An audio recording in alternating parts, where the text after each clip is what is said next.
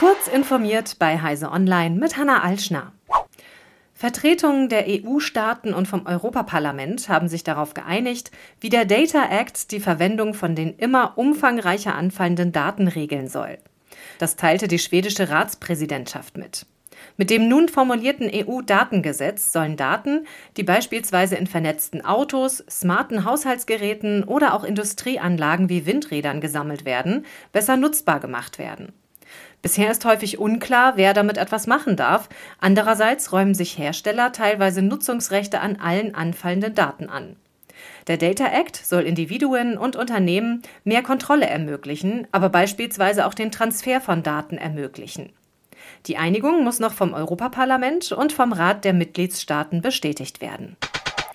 Apple schließt sich mehreren konkurrierenden Unternehmen in der negativen Einschätzung eines neuen britischen Internetsicherheitsgesetzes an.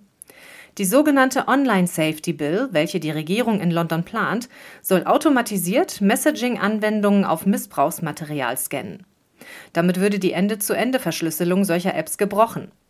Die Ende-zu-Ende-Verschlüsselung ist eine wichtige Funktion zum Schutz der Privatsphäre von Journalisten, Menschenrechtsaktivisten und Diplomaten, so Apple in einem Statement, das der BBC vorliegt.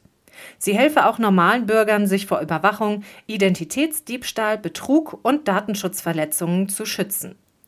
Das Gesetz zur Online-Sicherheit stellt eine ernsthafte Bedrohung für diesen Schutz dar und könnte die Bürger des Vereinigten Königreichs einem größeren Risiko aussetzen, so Apple weiter.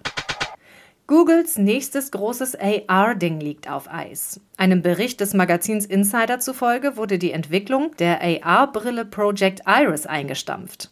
Google will sich demnach künftig vorrangig um die Entwicklung von Software für AR-Geräte kümmern, die von externen Unternehmen hergestellt werden. Dafür ist Google bereits eine Partnerschaft mit Samsung eingegangen.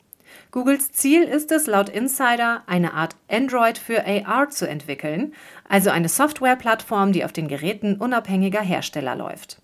Die Entwicklung von AR-Hardware scheint Google dagegen vorerst aufgegeben zu haben. Die Spiele- und Grafik-Engine Unity bietet Entwicklern künftig mehrere KI-Tools an. Dazu hat Unity zwei Anwendungen vorgestellt. Muse ist eine Art Chatbot, der auf Befehl Code schreiben oder Animationen einbauen kann. Und Unity Centis ermöglicht es Entwicklern, KI-Modelle für Spiele und Anwendungen in die Runtime zu implementieren. Die KI-Modelle müssen damit nicht in die Cloud eingebunden werden, sondern laufen direkt auf PCs und Spielekonsolen, verspricht Unity in einem Blog-Eintrag. Beide Werkzeuge befinden sich aktuell im Closed Beta Zugang mit eingeschränkter Funktionalität. Diese und weitere aktuelle Nachrichten finden Sie ausführlich auf heise.de.